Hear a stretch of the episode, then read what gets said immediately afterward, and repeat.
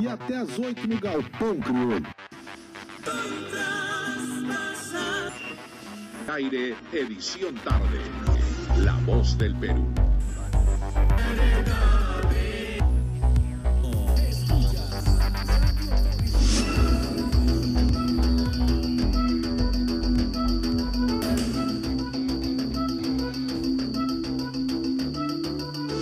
Radio para el Cambio. Debates en transición. Hola, soy Vladimir Montaña y les doy la bienvenida a esta emisión de Radio para el Cambio, donde presentaremos la segunda parte de una conversación a propósito de la renta básica universal y sin condiciones. Como en la sesión anterior, hablaremos con especialistas que nos contarán qué es la renta básica, qué tan posible es lograrla, cómo podríamos materializarla y cuáles son los desafíos que ella nos pone por delante. creo. Cuando me dices que ya tienes nuevo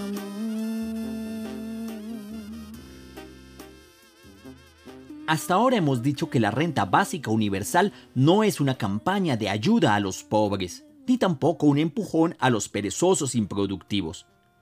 Su implementación implicaría de hecho un fuerte timonazo en la conducción económica de nuestros países, debe ser universal, pues así garantiza que nadie, en ninguna clase social, sea un dependiente económico de otro, y ello implica libertad de acción en la toma de decisiones.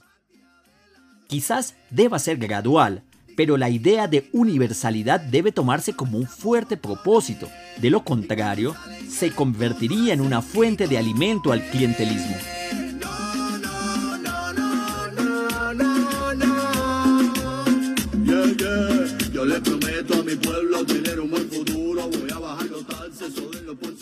Muchas veces, recordemos, en América Latina pensamos que si se recibe una ayuda es gracias a la acción de un político, de un doctor, de un licenciado.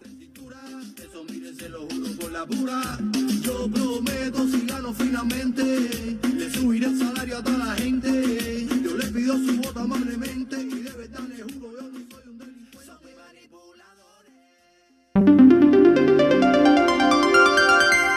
Esta universalidad por supuesto, implica entender que nuestros países son diversos y que muchas comunidades no están interconectadas o por cuenta del histórico abandono pueden tener menos garantías para el disfrute de ese derecho.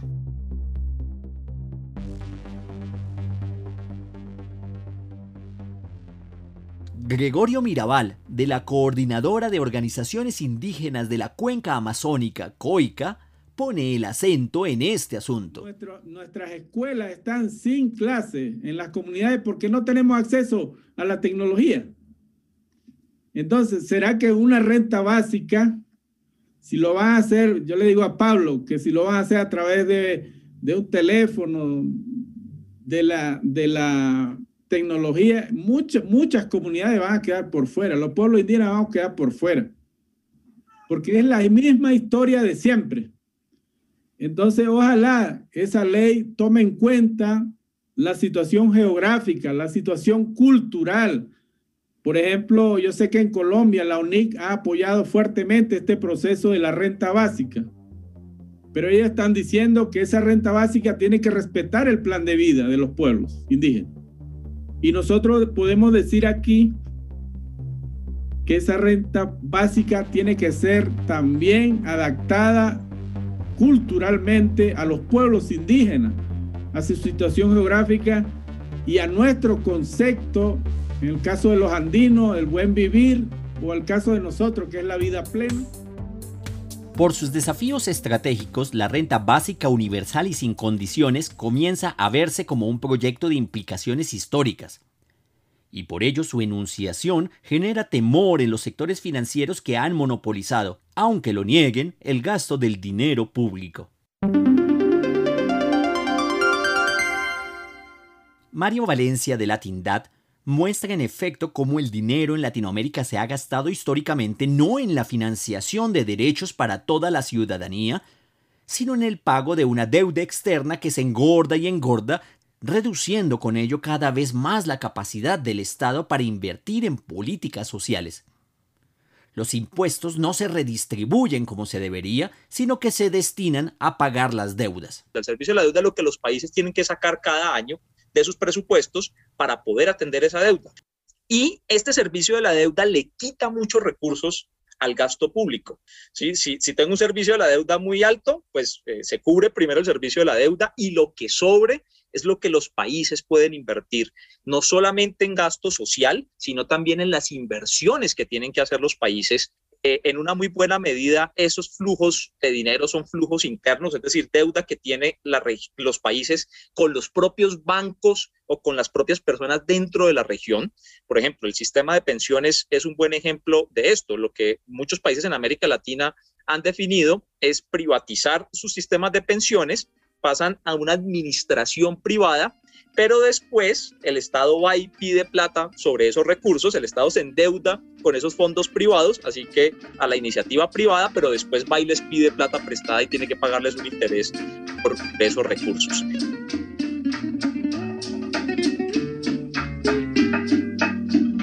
Porque tú eres así, el alma di te burlaste tranquilamente de mi pasión.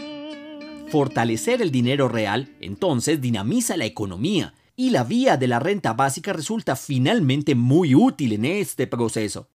Debemos procurar tener una economía que se mueva con plata real, que sirva a la gente y no con unas fantasías que hablan de un crecimiento que solamente concierne a las cifras imaginarias de las tablas estadísticas.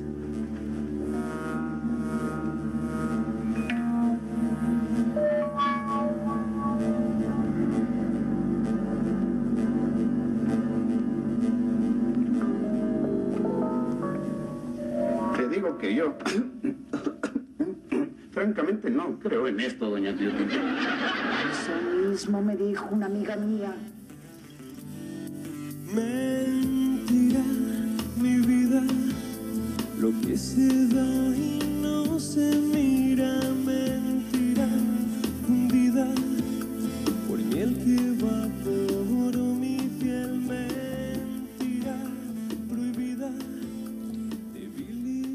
La idea de establecer una renta básica universal y sin condiciones, es decir, para toda la población sin excepción, transformará sin duda el orden económico. Con ella se dejaría de privilegiar el fomento a la burbuja financiera, esa que explota cuando asciende, fortaleciendo la circulación de dinero real, ese que no explota, ese que da para pagar en la tienda, para pagar el salario y para generar más empleo. El dinero real es la economía real, y es allí donde se propician las dinámicas de producción, circulación y consumo que hacen viable un proyecto económico.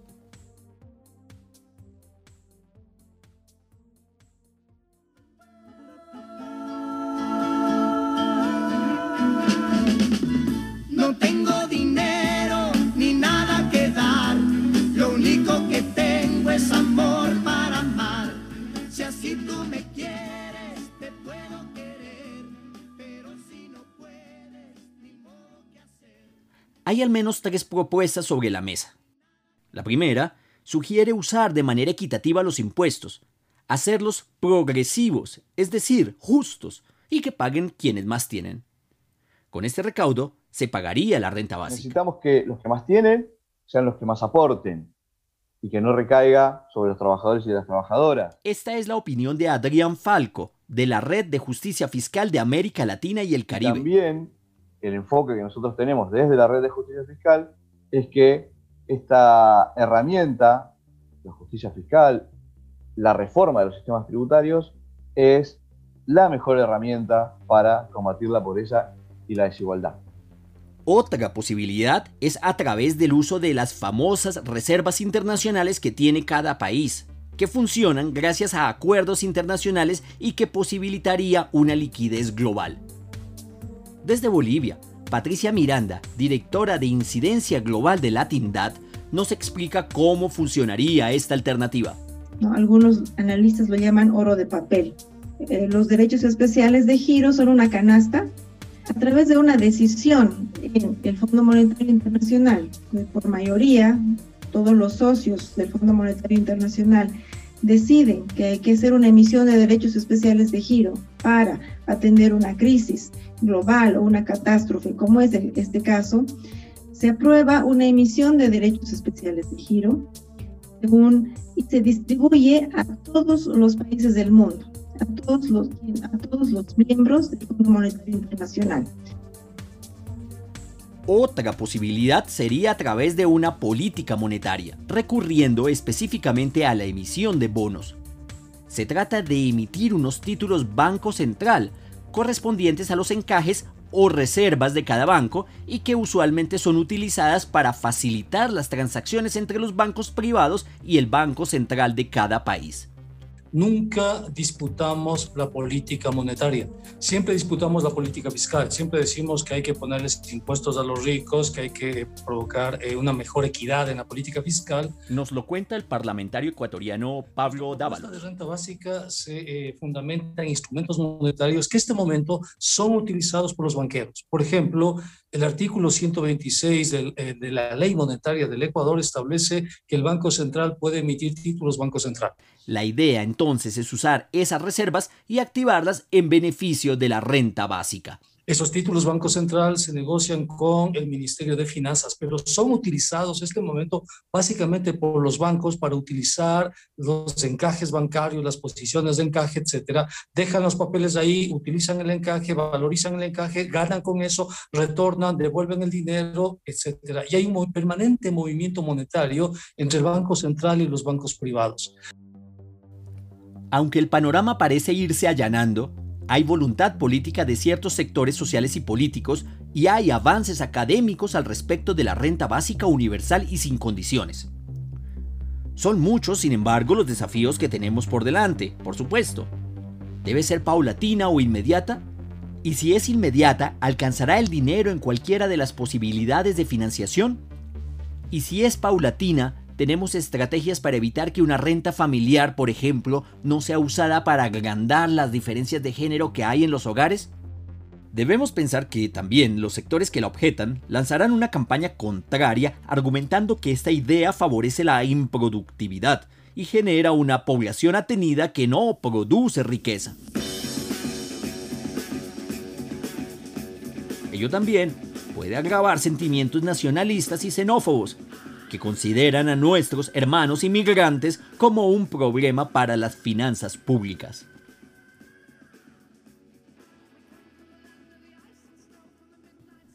La pandemia ha fomentado, como podemos suponer, las discusiones sociales y políticas frente a la renta básica. Ello era impensable hace unos pocos años, cuando se daba por sentado que la promoción y proyección de los grandes emprendedores era el destino ineluctable de la función del Estado. Quienes hablaban de renta básica eran apenas unos pequeños círculos académicos, y eso está cambiando ostensiblemente en diferentes países, en España, en Inglaterra y por supuesto en América Latina. La sociedad en general y algunos políticos la mencionan como el paso necesario para salir de la peor crisis social y económica en muchos años apenas empezaron las medidas de eh, confinamiento en Colombia, aparecieron... En la voz de Aurea Elizabeth Rodríguez, de la Plataforma Colombiana de Derechos Humanos, Democracia y Desarrollo. Trapos en las puertas y ventanas como señal de eh, la emergencia que estaban viviendo estas familias, de las eh, no condiciones que tenían para abastecerse de alimentos, incluso de permanecer en sus casas porque no tenían cómo pagar el arriendo y demás. Y en las redes sociales empezamos a recibir y reenviar algunos mensajes, memes, imágenes muy simples alrededor de la reivindicación de la renta básica.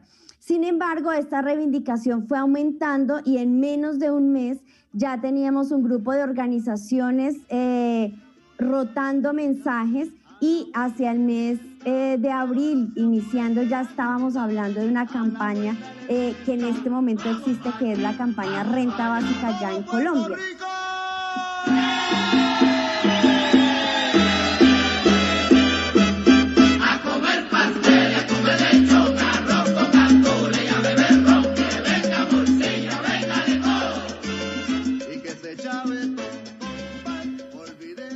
Con estas ideas sobre la mesa terminamos el programa de hoy y les esperamos en la próxima emisión de Radio para el Cambio. Les recordamos que este programa fue posible gracias al apoyo del Grupo de Economías Transformadoras de la Red Latinoamericana por una Justicia Económica y Social, Latindad, la Red de Justicia Fiscal de América Latina y el Caribe, la Corporación de Investigación y Acción Social y Económica, CIACE, y el Fórum Solidaridad Perú.